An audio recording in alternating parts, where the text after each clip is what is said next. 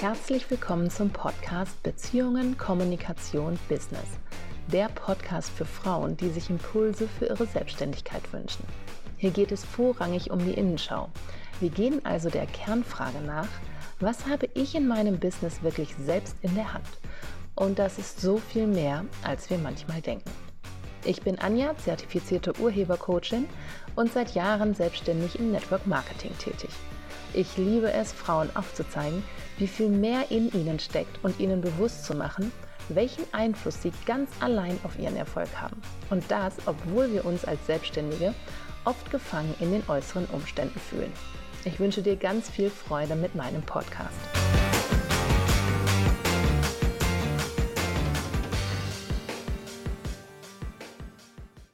Herzlich willkommen zu einer neuen Folge von mir und heute möchte ich ein Coaching mit euch teilen. Eine Coaching-Session, die ich vor einigen Wochen hatte mit einer wunderbaren Frau, die auch im Network Marketing unterwegs ist und die sich lange, lange Zeit schon fragt, warum es ihr so schwer fällt, sich von äh, beziehungsweise über das Angebot zu sprechen, mit ihr im Team zu arbeiten.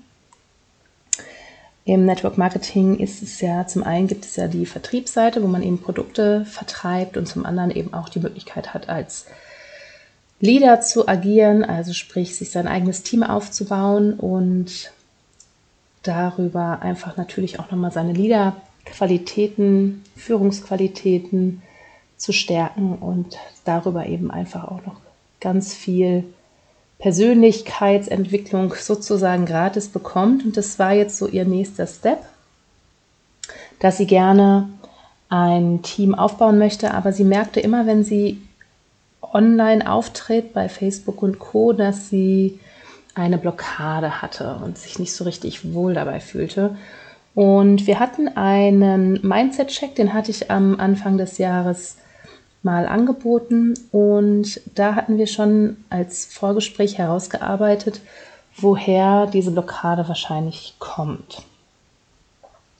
Sodass wir dann im Coaching-Gespräch selber nochmal ganz genau einmal zwar abgeklärt haben, okay, was ist das Ziel dieser Session? Wir wussten aber schon beide, wo es hingehen würde. Das war also sehr praktisch und es war auch eine sehr Entschuldigt bitte für den Klang, den mache ich jetzt mal ganz kurz aus. So, ich hoffe, das bleibt jetzt auch aus. Sehr professionell. Ähm, und es war auch eine sehr, ich nenne es mal dankbare Coachie, denn sie war sehr offen für Denkanstöße. Ähm, und ja, wir haben also dann relativ schnell herausgefunden, dass es in ihrer Vergangenheit ein Thema gab, was sie eigentlich ihre komplette, ähm, ihre komplette Kindheit und auch das Erwachsenwerden begleitet hat. Ähm, eine Familienkonstellation, wo ihr Bruder ähm, aufgrund seiner gesundheitlichen, seines gesundheitlichen Zustands einen gewissen ähm, eine gewisse starke Beachtung natürlich gefunden hat durch die Eltern und sie fühlte sich dann sehr schnell als lästiges Anhängsel, so sagte sie selber, und hat dann durch verschiedene Techniken, was man so als Kind dann eben probiert, um auf sich aufmerksam zu machen, festgestellt, also oder für sich festgestellt, ich kann machen, was ich will, es bringt sowieso nichts. Und das hat sich zum Beispiel in ihren schulischen Leistungen gezeigt. Sie hatte also versucht, über schulische Leistungen Anerkennung zu bekommen von ihren Eltern, endlich die Anerkennung zu bekommen, die sie sich gewünscht hat, und hat aber dann eben nicht die Reaktion bekommen, die sie sich gewünscht hatte. Und somit war dann für sie klar, okay, ich kann machen, was ich will, es bringt sowieso nichts. Vielleicht kennst du das auch. Vielleicht hast du auch so Erfahrungen gemacht in deiner Vergangenheit, wo du irgendwie genau solche Art von Glaubenssätzen übernommen hast, von dir selber übernommen hast, im Grunde genommen, also Rückschlüsse gezogen hast als Kind, die mit der Realität aber nicht unbedingt was zu tun haben. Also es war dann in unserem Gespräch so, dass ich sie gefragt hat, ähm, hatte, wie denn ihr Bruder anerkannt wurde für, ihre, für seine schulischen Leistungen. Es stellte sich heraus, dass es da gar keinen großen Unterschied gab. Ähm, und das war so das Erste, was wir relativ schnell auflösen konnten, dass es also gar nichts irgendwie mit ihr oder ihm zu tun hatte, sondern vermutlich eher damit, dass die Eltern ihre Kinder lieben, ohne dass sie etwas leisten mussten. Das wird ja leider auch ganz häufig von uns Kindern mm, in dieser leistungsorientierten Gesellschaft geglaubt, dass wir was leisten müssen, um geliebt zu werden. Ähm, so, und dann waren da eben auch so Sachen, dass der Bruder aufgrund seiner gesundheitlichen Konstitution sehr häufig zum Arzt musste. Und die Eltern haben die Schwester immer mitgenommen. Und da hat sie halt dieses Gefühl gehabt, ich bin ein lästiges Anhängsel. Und gleichzeitig hat sie auch gedacht, warum muss ich eigentlich immer mit? Und warum kann man nicht mehr das machen, was ich möchte? Und auch da konnten wir sehr schnell herausarbeiten, dass, dass die Eltern das nicht gemacht haben, hm, weil sie ein lästiges Anhängsel ist, weil wenn sie eins gewesen wäre, hätten die Eltern sich sicherlich darum bemüht, sie woanders unterzubringen, was dann auch wiederum okay gewesen wäre, aber sie wollten sie dabei haben. Und ich habe ihr ziemlich schnell deutlich machen können, dass ihre Eltern sie geliebt haben und dass sie Zeit mit ihr verbringen wollten, dass sie wussten aufgrund der Situation mit dem ersten Kind, ähm, dass sie weniger Zeit im Grunde genommen für ihr zweites Kind haben und dass sie die Zeit, die sie dann haben, aber dennoch irgendwie nutzen wollten.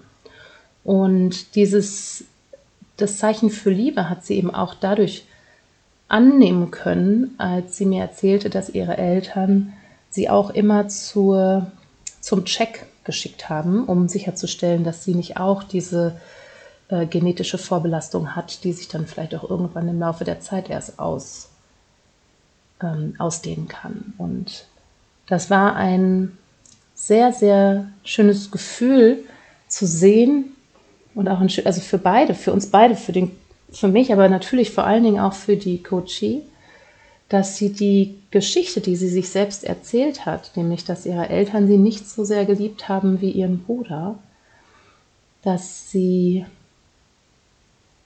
dass es halt nur eine Geschichte war und dass es eben nicht wahr war. Und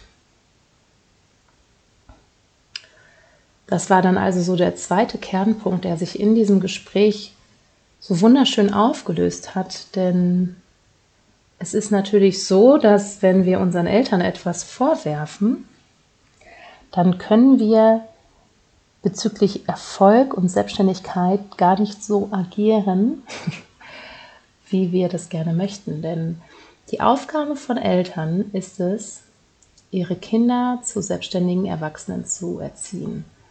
Wenn man es jetzt mal ganz nüchtern betrachtet, ohne Emotionen und natürlich sollen Eltern ihre Kinder lieben und begleiten und alles Mögliche. Aber am Ende des Tages ist das Ziel evolutionsbedingt, dass wir überlebensfähig sind. Wenn wir jetzt aber im Vorwurf zu unseren Eltern sind, dann steckt da eben eine Gegenwehr zu diesem Thema selbstständig überlebensfähig sein es ist ein bisschen paradox und es läuft natürlich auch nicht bewusst ab, sondern unterbewusst. Und deswegen ist es so wichtig, in der Vergangenheit dann auch aufzuräumen, wenn man diese Blockaden spürt, dass man nicht weiterkommt, weil man sich einfach komplett selbst damit blockiert. Denn wenn ich Vorwürfe meinen Eltern gegenüber habe, dass sie dies, jenes und welches nicht richtig gemacht haben, dann aber gleichzeitig als Erwachsene ein erfolgreiches und gutes und glückliches Leben führe, müsste ich denen ja zustimmen, dass sie alles richtig gemacht haben. Und das kann ich natürlich nicht, wenn ich im Vorwurf bin. Und deswegen ist es einfach etwas, wo man ganz vorsichtig sein muss mit den Vorwürfen, ähm, die helfen einem ja auch letztendlich gar nicht mehr, davon mal abgesehen. Äh, die helfen einem gar nicht, die halten einen halt unten. Genau aus diesem Grund. Und das hatten die Eltern bei ihr geschafft. Und das haben sie eben auch geschafft, indem sie sie sehr früh haben, oder was heißt sehr früh, aber zu einem gewissen Zeitpunkt dazu befähigt haben, dass sie selbstständig zum Beispiel in den Urlaub fuhr. Ähm, das, und das, obwohl sie ja so vorgeprägt waren von dem Bruder, der eben nicht so selbstständig sein konnte, wo er vielleicht auch die Angst hätte gewinnen können, sage ich jetzt mal, die Tochter vielleicht auch ein bisschen an sie zu klammern. Aber das haben sie ganz bewusst nicht gemacht. Sie haben sie freigelassen. Und deswegen war es auch an einer Stelle ganz, ganz entscheidend für meine Coachie festzustellen, dass es gar nicht stimmte, dass sie sich gesagt hat, egal was ich mache oder ich kann mich anstrengen, wie ich möchte, es führt zu nichts. Denn sie hatte durchaus angefangen in der Pubertät ihre Wünsche zu äußern, sich abzugrenzen und Bedingungen zu stellen und die wurden alle erfüllt. Das hatte sie nur nicht gesehen weil sie schon vorher für sich klar hatte, dass sie alles machen kann, was sie will und dass es nichts bringt. Ähm, weil sie sich auf eine Art und Weise der, der Reaktion der Eltern fokussiert hatte, die sie gewünscht hatte, die aber dann eben nicht eingetroffen ist. Dafür hat sie dann die Möglichkeit sich selber genommen, die Reaktion der Eltern oder die Aktion der Eltern aus Elternsicht einfach mal zu sehen. Naja, und somit ähm, konnten, konnte die Coachie dann eine neue Überzeugung einladen zu sich. Nämlich zum einen, dass sie geliebt wird, so wie sie ist, und dass es nicht an irgendeiner Leistung hängt, ob sie geliebt wird oder nicht. Und vor allen Dingen in Bezug auch auf ihr, ihre Ausgangsfrage, nämlich wieso sie sich so unwohl fühlt, wenn sie über die Geschäftsmöglichkeit spricht, dass sie sowieso, dass sie halt dieses Gefühl von, naja, ich kann ja sprechen, aber es bringt eh nichts. Und auch natürlich mit diesem, ich werde geliebt, wie ich bin, unabhängig meiner Leistung, dass sie jetzt frei darüber sprechen kann, weil sie weiß, dass es A, was bringt, über Wünsche, Bedürfnisse, Bedingungen zu sprechen und B, dass sie es auch wert ist, dass man ihr zuhört und dass man ihr auch zuhören möchte. Und deswegen ähm, hat sie als neue Überzeugung eingeladen, ich spreche aus, worüber ich sprechen möchte, denn ich bin eine selbstständige, unabhängige Frau und Erwachsene. Und es war sehr, sehr schön zu sehen, wie sich so auch die Körperhaltung während des Gesprächs, wir haben per Zoom gesprochen, sichtlich entspannte. Und so, man kennt es ja, ne, die, die Schulterpartie ist häufig angespannt, gerade so. Ich sehe das eigentlich immer in, in so Coaching-Gesprächen, auch bei mir selber, wenn ich mich selber coachen lasse. Man hat eine gewisse Körperhaltung, die, wo man so ein bisschen die Schultern in den Nacken zieht. Man ist ein bisschen angespannt, aufgeregt, angespannt, wie auch immer. Und es ist halt super schön zu sehen, wenn dann während des Gesprächs diese Anspannung auch im Körper nachlässt und der Coachee oder die Coachee so ein bisschen, ich sag mal, zusammen in sich zusammenfällt, aber im positiven Sinne, nämlich einfach die, die Anspannung loslassen kann. Und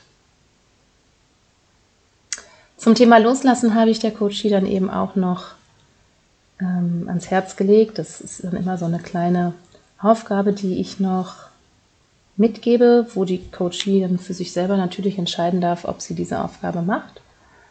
Dass sie einen Brief schreibt an ihre Eltern. Sie kann nicht mehr mit ihnen sprechen, sie sind mittlerweile verstorben und in diesem Brief ihre Eltern dafür anerkennt, dass sie sie geliebt haben und dass sie sich für ihre, also dass sie für ihre falsche Annahme um, um Verzeihung bittet.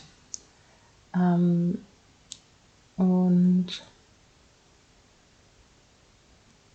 das hat sie mir zurückgemeldet, jetzt auch nochmal vor einigen Tagen, äh, beziehungsweise kurz nach dem, kurz nach dem Call dass sie da dran ist. Und das finde ich sehr, sehr schön, weil das ist ein Prozess, der beim Loslassen hilft. Wenn man dann wirklich sagt, okay, ich kommuniziere nochmal mit meinen, mit den Personen, auch wenn sie vielleicht in der